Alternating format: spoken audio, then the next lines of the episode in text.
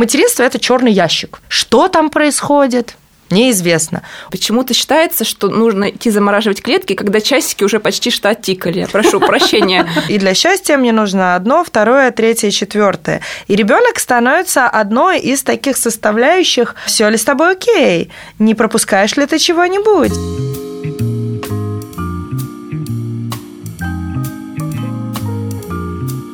Всем привет! Это подкаст «Феминитива», и с вами сегодня Юль Крылова, Тамара Гоголевская, Ольга Потемкина. Давайте сначала скажем несколько слов о себе. Я начну с себя. Я Тамара Гагалевская, эмбриолог, то есть тот специалист, который непосредственно замораживает яйцеклетки.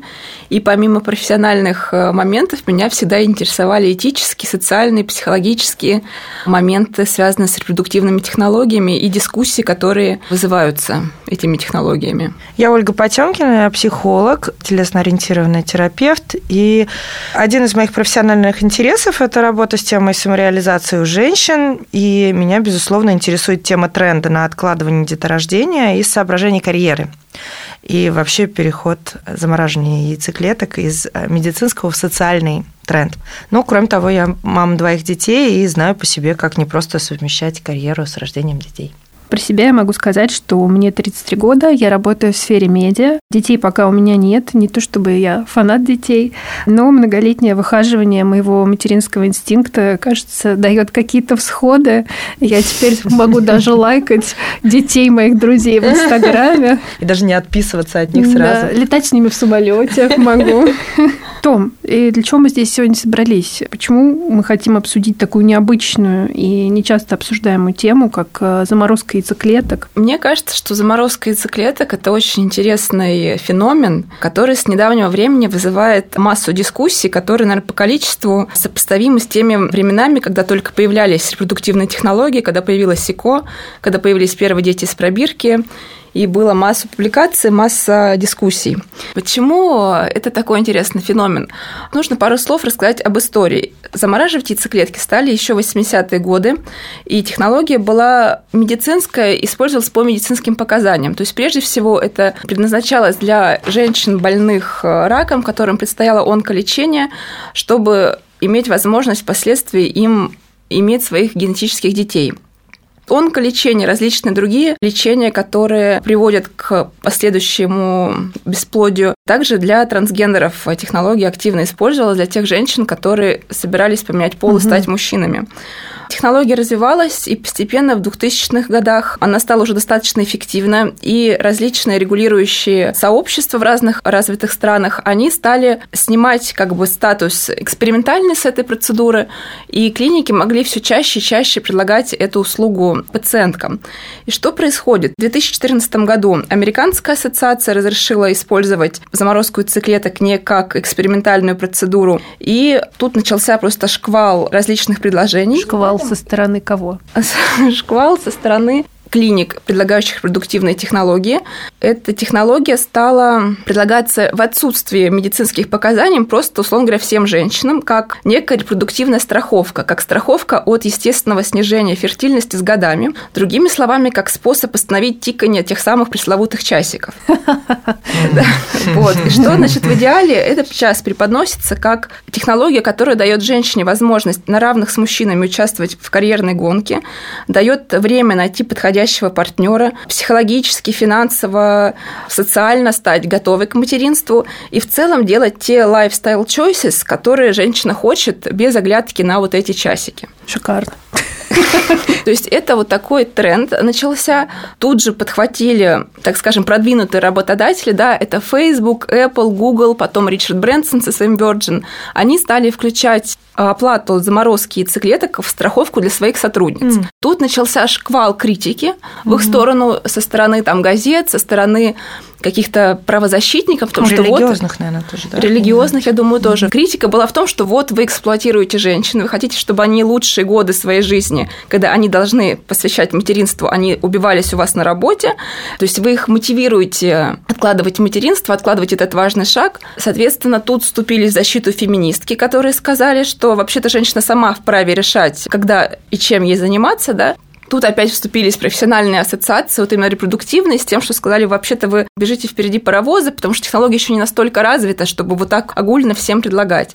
Вот тут опять, значит, вступились феминистки, что вот вы типа насаживаете патриархат и так далее, и так далее. То есть это, в принципе, еще вопрос не установившийся, это, в принципе, все происходит на Западе. Такой вот тренд оттуда к нам, я думаю, идет. Так любопытно, что процедура, которая антипатриархальная, да. э, казалось бы, нам из, изнутри патриархального общества, ну, по крайней мере, патриархально ориентированного общества, представляется кому-то вот насаждающей, наоборот. Да, и такой еще вот интересный как бы тоже тренд задался, вот мне кажется, именно этими работодателями. Потому что, в принципе, если вы молодая, успешная девушка, да, около 30 лет, у вас нет детей пока, и вы из той позиции, что вы сами управляете своей жизнью, то для вас уже норма иметь замороженные яйцеклетки в банке, что они вот хранятся.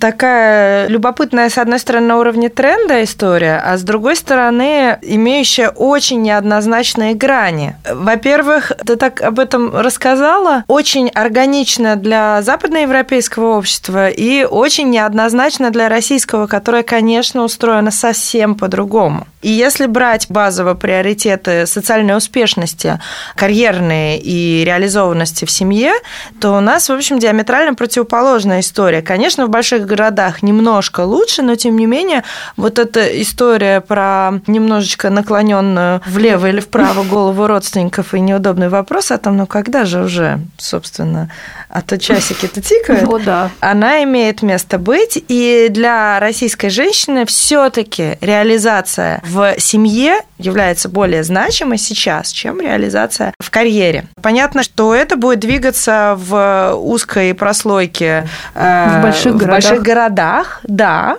и будет таким признаком прогрессивности мышления. Как тренд, это не будет про индивидуальный какой-то выбор, это будет про социальную приемлемость.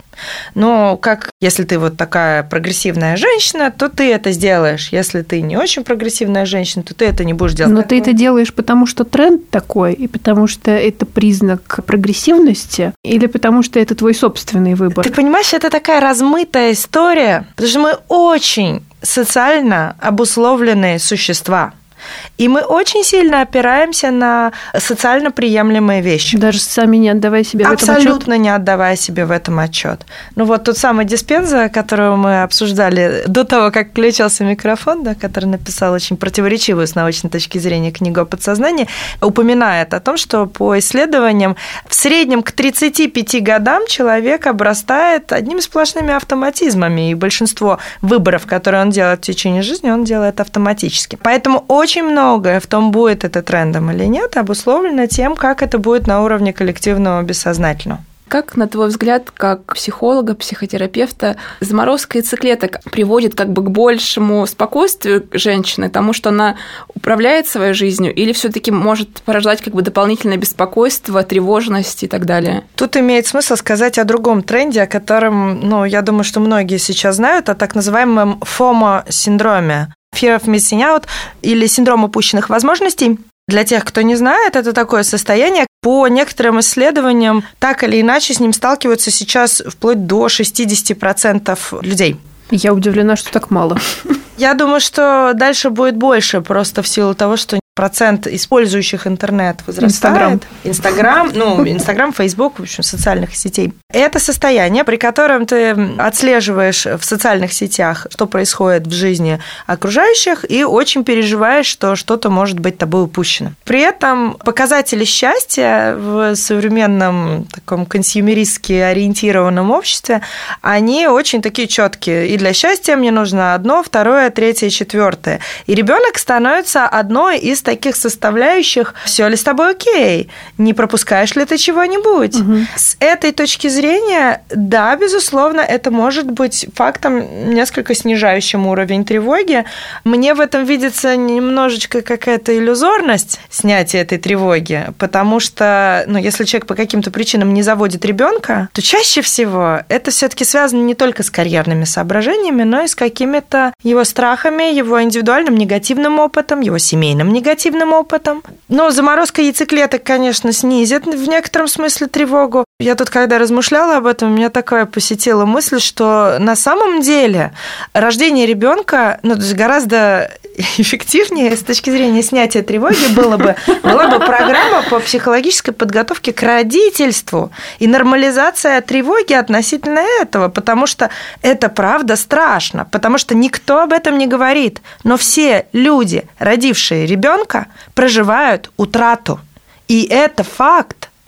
Люди, родившие ребенка, теряют прежний образ жизни – и это нормально грустить по этому поводу. И на самом деле, если бы людям рассказали, я не знаю, как есть школа приемного родительства, да, если бы была аналогичная школа подготовки к родительству. Если бы была э, школа нормальной подготовки к родительству.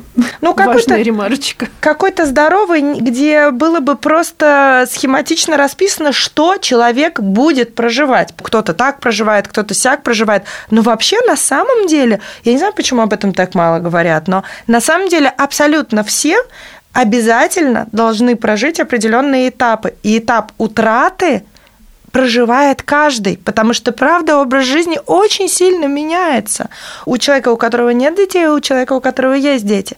И какое-то время, ну, то есть просто надо знать, что да, я буду прощаться с предыдущим образом жизни, я буду встречать новый образ жизни.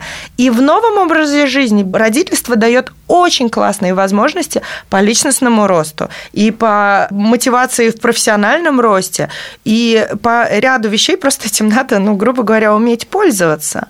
То есть это было бы очень классной поддерживающей средой и такой открывающий очень честный диалог про родительство, потому что сейчас диалог про родительство, вы меня простите, это картинки о том, как хреново матерям, с одной стороны, то есть материнство – это черный ящик. Что там происходит? Неизвестно. Что там происходит человеку, у которого нет детей, у которого не было особенно большого количества братьев и сестер младших, это вообще неизвестно. И это порождает большое количество тревоги. При этом вести с полей – это картинки о том, что радость материнства – это на самом деле выдуманный миф, угу. и что на самом деле там творятся страшные вещи, где от женщины не осталось ничего. И Шарлиз Терон с растянутой там грудью, с вывалившимися складками наружу. И в противовес этому картинки о том, как вот часики тикают. И создается такая иллюзия, что как будто материнство нужно просто для того, чтобы от тебя отстали и не задавали неудобные вопросы. Хотя на самом деле это не так. Я просто думаю, что очень много давления по поводу темы материнства да. сейчас в обществе. И это давление меня лично, как отдельно взятого человека, очень сильно останавливает от этого шага. Это давление общества или давление твоих близких людей? Ну, близкие люди, я вроде с ними уже разобралась, но общество достаточно сильно давит. И вот как раз теми противоположными тезисами, которые вот Оля сейчас перечислила. Да. То есть как будто бы посередине действительно ничего нету между вот этими двумя полярными очень. историями. Да. Много тревоги. Много тревоги, этого. да. Угу.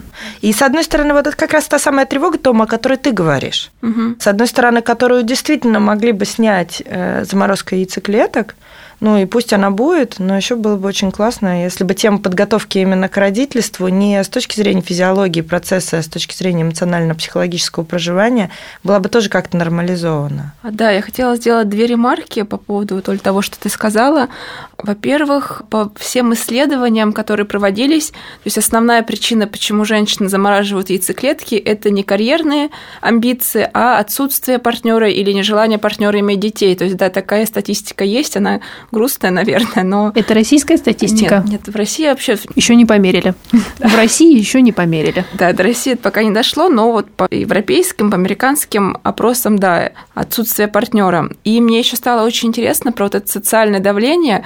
Оно все-таки есть или оно у нас в голове? То есть это какие-то наши установки или это давление... Ну, то есть как померить социальное давление? Социальным манометром. Да, как это Брене Браун, да, woman with a measuring stick. Типа, достать специальную измерительную линейку, какое у нас социальное давление. Нет, на самом деле, я думаю, что если ну, есть объективные показатели, если делать про это исследование, то были бы объективные показатели просто тезисов, которые льются с разных экранов, и не только экранов, ну, какой-то социально приемлемой нормы, и она в разных обществах разная. Я хотела бы с вами обсудить такую тему. Вообще не является ли само предложение заморозки яйцеклеток ну, насаждением потребностей, которое не то чтобы есть?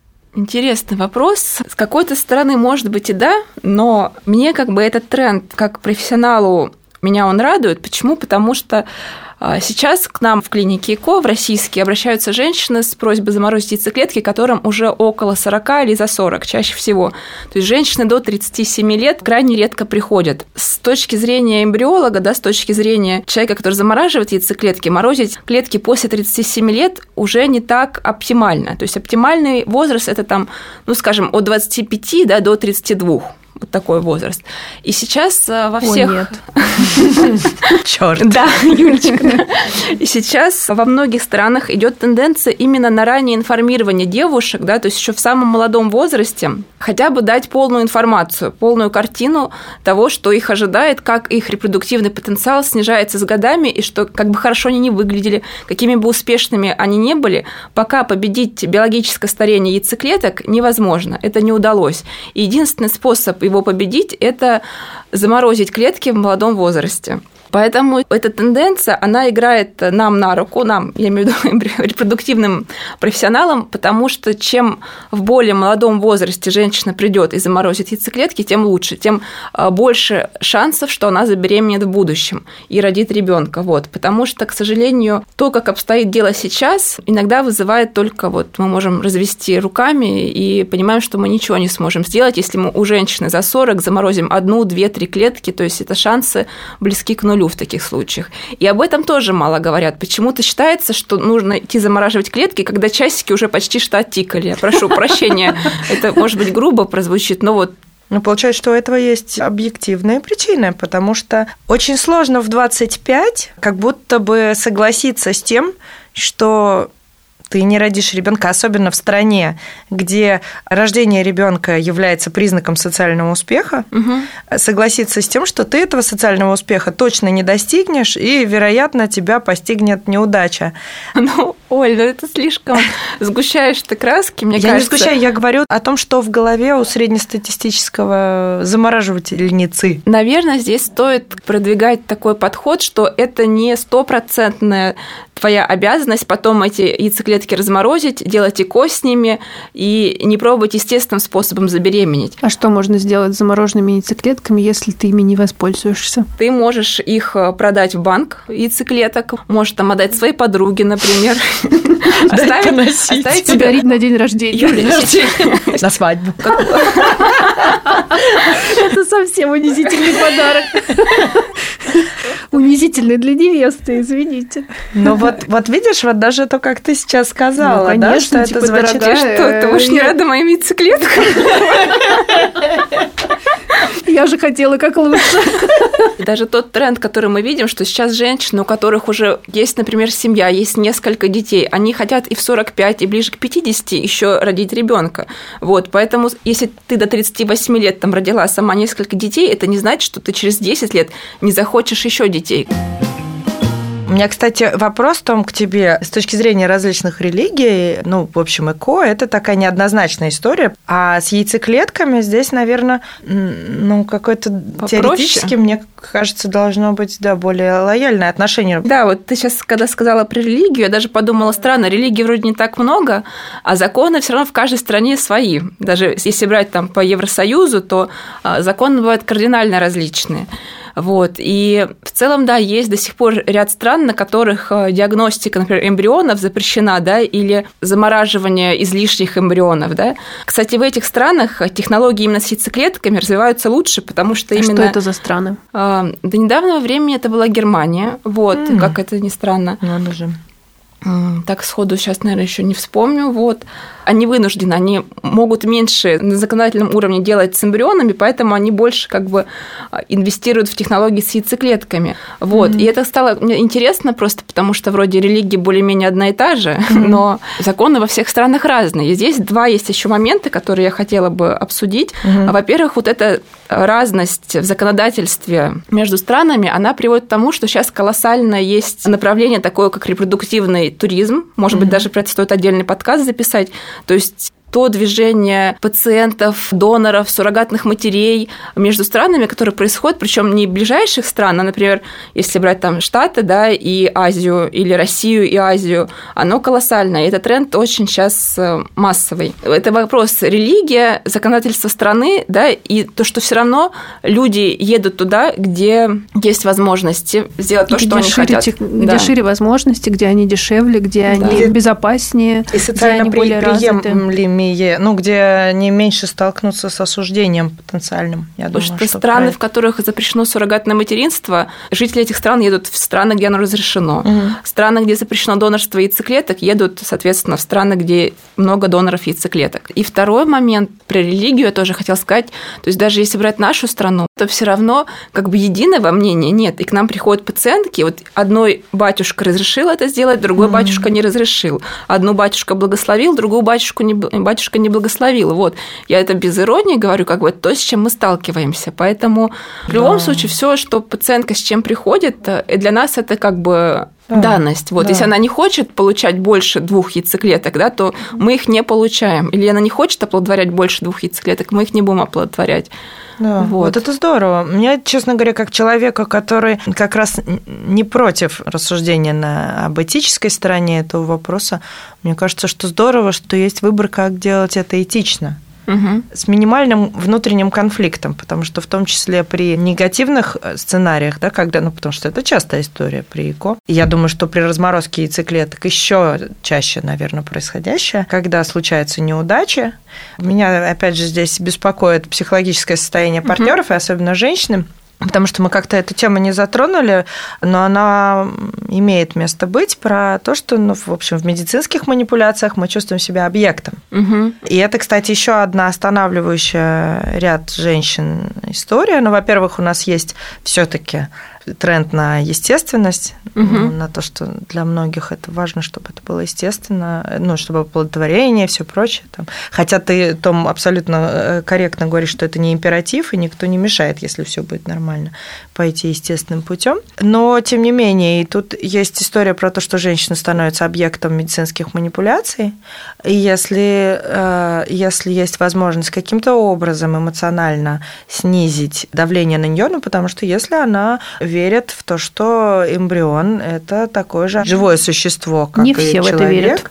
Не все в это верят, но есть те, кто в это верит. Мгм. Ну, это здорово, что есть выбор, как сделать это экологично и этично и для таких людей. И что, да, что здесь нет такого медицинского императива. Все-таки про объектность, необъектность. Да, потому побольше что порассуждать, может да, быть. Потому что у нашей страны здесь есть своя особая специфика.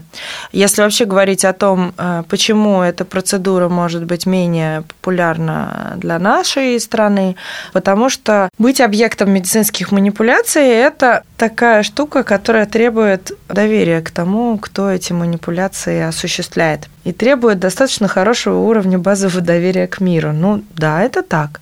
А в нашей стране, к сожалению, медицина местами достаточно жестко к человеку, причем начиная с очень раннего возраста. Сейчас меньше, сейчас появляется такой тренд на гуманизм в медицине, Сейчас это но он только-только зарождается. по-моему. Да. Но очень да. громкая. И она должна быть, с моей точки зрения, эта дискуссия должна быть еще громче про посещение родственниками ре- реанимации, открытой реанимации, про обязательное, просто императивное пребывание родителей с детьми, ну, хотя бы одного родителя с детьми в больнице, ну, и там просто целый ряд вещей. Ну и вообще про там поддержку родителей маленьких детей, которые лежат в больнице. Ну и про психологическую поддержку вообще людей, получающих медицинское какое-то лечение, особенно тяжелое медицинское лечение. Это отдельная тема. Но тем не менее, вообще столкновение с медициной, столкновение с объектной своем в этой позиции, оно может быть травматично, оно может быть было травматичным, и оно может быть препятствием на вход к тому, чтобы вообще в принципе задуматься об этой процедуре. Просто мне кажется, что сейчас в России заморозку яйцеклеток предоставляют только коммерческие структуры, коммерческие клиники. И мне почему-то кажется, ну, насколько я знаю, что сервис у них куда более бережный, чем у государственных больниц. Я права? Ну, я думаю, что в целом, да, там, где платит пациент, да, он имеет право выбирать то отношение, которое ему будет приятно. Ну да, вряд ли там девушку назовут старородящей. С одной стороны, да, а с другой стороны, знаешь, гастроскопию тоже можно сделать в частной организации, но что-то мы все вот как-то до последнего не бежим ее делать, или то, не знаю. Ну да, вот, Оль, то, что ты сказала про отчуждение, в принципе, тоже мне попадались исследования, которые а, рассматривают эм, этот вопрос и говорят о том, что репродуктивные технологии, они всегда несут дополнительные свободы а, человеку, но в то же время приводят к некому отчуждению. Вот. И здесь именно касательно заморозки яйцеклеток и репродуктивных технологий в целом, интересно, что как социальный феномен эти технологии привели к новым вообще терминам, к обогащению нашего словарного запаса такими словечками, как репродуктивная свобода, паритет репродуктивных свобод Это между прекрасно. мужчинами и женщинами. Вот, empowerment, да, или расширение прав и возможностей посредством репродуктивных технологий. То есть наша жизнь меняется. И когда ты как бы ежедневно в этом варишься, ты этого даже не замечаешь, что для тебя тоже обыденность. Но если начинаешь размышлять... Репродуктивная свобода звучит шикарно. Да, Паритет возможностей еще лучше. Если позволите, я здесь ставлю то, что я считаю, что технологии, на самом деле, даже если эта технология не станет каким-то мейнстримом и стандартом, то появление новых технологий это всегда хорошо для любого общества, потому что они могут стать фундаментом для других, более актуальных и более востребованных технологий. Например? Еще сложно было вообразить что-то в будущем. Ну, тут, например, про тренды и так далее мне очень понравилось. Был такой исследователь Карл Джераси, он химик, и его считают изобретателем оральных контрацептивов. Mm. Но помимо того, что он был химик, он был еще фантаст и драматург. И он, значит, предсказывал, что к 50 году, 2050, значит, он предсказывал, что с развитием технологий так называемых они сейчас действительно очень сильно развиваются. Это преимплантационный генетический тест, ПГТ, ПГС, ПГТА, а, с развитием этих технологий. То есть вкратце сначала скажу, что а, это технологии, когда мы можем эмбриончик до того, как подсаживать Подсадить. его женщине, проверяем максимально на хромосомные, на генетические аномалии и переносим только, условно говоря, здоровый. Условно говоря, потому что там много тоже нюансов, не буду сейчас в них даваться. И что эти технологии, они, во-первых, очень быстро, просто стремительно развиваются, и они дешевеют. И с развитием этих технологий ЭКО станет выбором а, не только бесплодных пар, да, или пар, у которых генетические заболевания. Не те, кто больше заботится о здоровье да, будущих детей. А да? просто станет каким-то общим местом для всех людей, которые могут себе это позволить. Речь даже идет не о редактировании генома, а просто о тестировании. То, что вот мы получаем в ЭКО там 12 эмбрионов, например, и выбираем из них а, самый здоровый. Самый здоровый. Вот это опять с оговорками тем тема для отдельного выпуска. Вот. И, соответственно, mm. если ЭКО будет таким общим местом для всех людей, то и заморозка яйцеклеток станет э, тоже общим местом, потому что лучше уже тогда делать ЭКО с более молодыми клетками, чем с более старыми. Вот, вот. И следующий шаг, он предсказывает то, что после заморозки яйцеклеток все будут в обязательном порядке стерилизоваться, чтобы спокойно Ой, наслаждаться сексом, как бы избегая нежелательной беременности. Ну, не все эти. Ну да, да. Что как бы Те, следующий кто не любит э, эффект неожиданности. Да. Я вот просто... Левин просто какой-то. Ну, изобрел оральные ну, контрацептивы зато. Как бы, да, скажем ему спасибо. Слушайте, ну я вот просто думаю о том, что эта технология, она в некотором смысле позволяет заботиться о здоровье будущих детей. Мы все равно знаем примеры наших знакомых, и их немало, когда они становились матерями уже после 40 лет, бывает и после 45, но все же если у тебя есть замороженный собственный генетический материал, ты его заморозил, когда тебе было 25, а сейчас тебе 45, все равно к этому возрасту происходит какое-то старение организма и все такое. А, Не какое-то, да, есть... в плане яйцеклеток вполне определенное. Вот, и, и если у тебя есть возможность родить ребенка из собственного генетического материала, как будто бы тебе 25, разве это не является более ответственным отношением к собственным будущим детям? Теоретически, да, э, я с тобой полностью согласна. Тут нужно сказать, что на практике пока все-таки стоит относиться с осторожностью к этой технологии, потому что, да, сейчас массово женщины замораживают яйцеклетки, но вернулись за ними не так много женщин. То есть пока статистики убедительной,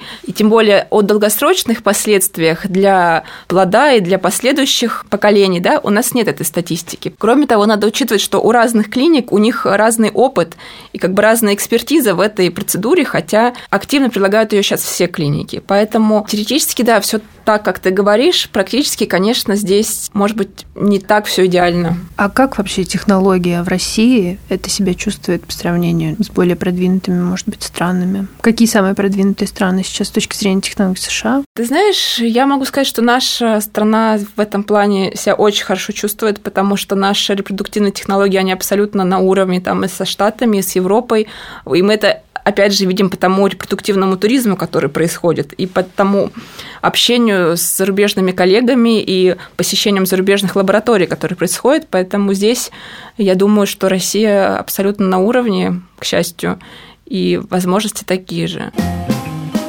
А у меня все не отпускают мысли про этого дядьку э, фантаста. И меня тут посетила мысль о вообще-то правах этих эмбрионов. Потому что если одного... Скользкая дорожка. Скользкая, очень скользкая дорожка, я согласна. Она там где-то, наверное, ближе к каким-то религиозным воззрениям, но тем не менее, чтобы у нас не было расхваливания со всех сторон неоднозначной темы, я все таки выскажу. Не знаю, сама не, как-то я не определилась до конца с тем, как к этому относиться, но тем не менее, вот такой тезис у меня в голове возник о том, что вообще-то, э, выбирая из 15 эмбрионов одного, 14 мы обрекаем на смерть. Я просто рискну предположить, что, возможно, это не, не, не только в моей голове возникающая история, и, возможно, тема юридической защиты прав эмбрионов возникнет и возникнет как противодействующая такая штука. Ну, потому Противодействие что... феминистическому движению. Ну, вот оно, я не знаю, феминистическое ли оно. Вот не знаю, феминистическое ли оно, потому что... Потребительское. А, потребительское, да. Я бы сказала, что это в лоне такого развития потребительского отношения ко всему не в плохом смысле, а то так говорит, у тебя потребительское отношение ко мне. Нет. А я хотела, Оль, знаешь, что спросить? Угу. Все-таки, если вернуться к заморозке яйцеклеток, у меня иногда такое ощущение, что это на самом деле реализация какой-то другой потребности. То есть потребности, я не знаю, управлять своей жизнью или уменьшить уровень тревоги, вот что-то такое. Как ты думаешь? Да, я с этим, безусловно, согласна. Но то есть ты верно заметила, что есть ситуации, в которых это объективно необходимо. Есть очень разные ситуации. Но для очень многих людей это действительно, с одной стороны, запрос на снижение тревоги, а с другой стороны, то, что на самом деле проблему не решит. Слушайте, но возвращаясь к самой технологии, помните, еще до записи мы рассуждали о том, что она все-таки может быть полезна не только девушкам, которые думают, что там до 40 лет они не хотят стать матерями, а также эта технология может быть полезна и другим женщинам, например, которые хотят завести во взрослом возрасте там третьего, ну не первого ребенка, или, например, от другого партнера, от другого партнера вступив в новые отношения. То есть на самом деле э, эта технология дает э, возможности несколько шире, чем только заядлым карьеристкам, которые не отдают себе отчет, что на самом деле они, может быть, и не матери вовсе. А, или женщинам, которые борются с ну, какими-то репродуктивными трудностями. Ну, потому что это гораздо спокойнее иметь какой-то запасной аэродром. Опять же, вот мне представляется, это, кстати, очень такая большая прослойка людей. Это женщины, которые около 30 развелись со своими актуальными партнерами. Они угу. не знают, будет ли у них э, какой-то партнер дальше. И, честно говоря, страшновато. А вообще-то детей иметь хочется. Да, прекрасная опция. Да, и женщина, проживающая развод, ну, в том числе это является ну, такой большой болевой точкой. Угу. И немножечко снизить напряжение в этом смысле тоже было бы здорово. А я тут заметила такую историю, что на самом деле тренд на откладывание деторождения есть тоже. Ну, сейчас он уже прям очевиден в России. В да? России очевиден, да, да, при всей. И даже при всем... не только в Москве. Да, и в других крупных городах российских, да. Угу. При всем насаждении социальной неприемлемости этого для огромного слоя населения звучат абсурдными предложения в 19 лет рожать, не получать высшего образования и так далее. И это ну, любопытная такая история, потому что на самом деле мы правда стали жить дольше. И 45 больше не является ВОЗ. Ой, да, золотой, 45 золотой это наш 25, ВОЗ, да, да. Сказал. Золотой наш Илон Маск сказал. А знаете, какой вопрос? Я как-то продолжаю все крутить в голове относительно вот этой технологии заморозки яйцеклеток. В конечном счете, даст ли это прирост более здорового населения. То есть, прошу прощения, а выгодно ли это государству? Ну, мы знаем, да, то, что в России сейчас демографическая зима, и мы знаем то, что в Америке и в Китае, судя по всему, девушки активно морозят свои циклетки. Вот эта технология, даст ли она прирост э, количества здоровых людей, россиян? Юль, очень интересный вопрос и вообще такая интересная перспектива, угол зрения у тебя. Я думаю, что пока однозначно сказать нельзя, и интуитивно хочется сказать, что, наверное, нет, потому что больше женщин Мне будут интуитивно откладывать. хочется сказать «да». А, да. Потому что, нет, извините, но я вижу такой сценарий, хотя, конечно, он один из, что если девушка, например, не воспользовалась замороженной собственной яйцеклеткой, например, она родилась самостоятельно, то она же может передать ее в донорский банк, и таким образом ее здоровым генетическим материалом воспользуются другие люди. При таком сценарии я вижу прирост все-таки. Ну, надо понимать, что заморозка яйцеклеток, она имеет отложенный эффект, возможно, на 10 или более лет. Поэтому, наверное... Что ты называешь отложенным эффектом? То, что еще... Что, то, что мы заморозим, за ним, скорее всего, вернуться через 10, 15, а может и 20 лет, если вообще вернуться. Так. Вот. И, в принципе, сейчас недостаточно статистики ни по одной стране, чтобы говорить, как этими яйцеклетками пользуются, как их размораживают, как часто и через какой промежуток времени. Вот, поэтому, Юль, твоя перспектива очень интересная, твой угол зрения на эту проблему. Но я думаю, только время и достаточно продолжительное нам подскажет. Тут еще такой момент, который я все хотела спросить. Насколько я понимаю, при разморозке яйцеклеток, то, что происходит с геномом, то, что происходит с генетическим материалом, не вполне понятно пока все-таки скорее понятно, потому что у нас уже очень большой опыт э, работы с донорскими яйцеклетками. Да? В принципе, считается, что донорские яйцеклетки и яйцеклетки женщин, которые просто социально, да, то, что социальная заморозка, как будто это бы разные популяции пациенток, но в целом мы можем как бы экстраполировать с донорских яйцеклеток. И в целом по той информации, которая у нас есть, эта технология безопасна, и она дает такую же, условно говоря, эффективность, как и свежие яйцеклетки. Вот, но все равно всегда есть оговорка, что технология новая, статистики недостаточно, и долгосрочные последствия, так же как по многим репродуктивным технологиям, еще не отслежены. Поэтому в любом случае нужно эту технологию использовать с осторожностью, да, и не как панацею, а просто как дополнительную страховку. То есть не рассчитывать, как что инструмент. это будет... Да, то есть надо помнить, что и ИКО не является стопроцентно результативным, и заморозка яйцеклеток тоже не панацея, а просто увеличивает ваши шансы забеременеть ребенком со своим генетическим материалом.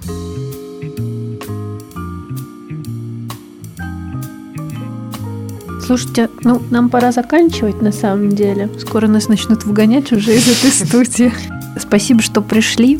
Спасибо, что подискутировали на эту сложную и неоднозначную и новую тему. Мне кажется, будет здорово, если они узнают нынешние 20-25-летние, 30-летние девушки и будут информированы о таких возможностях, о разных взглядах на эту историю. Я хотела поблагодарить вас, Юлю, Олю, за то, что мы это обсудили, потому что тема, мне кажется, действительно безграничной. Помимо как бы, моей профессиональной боли, да, рассказать об этой возможности как можно большему числу молодых женщин, просто интересно посмотреть, как эта технология реально меняет нашу жизнь, приносит ли она больше спокойствия женщин, женщине, приносит она больше комфорта, больше возможностей или создает какое-то дополнительное напряжение, что вот все заморозили, а я же не заморозила. Поэтому спасибо вам за этот выпуск.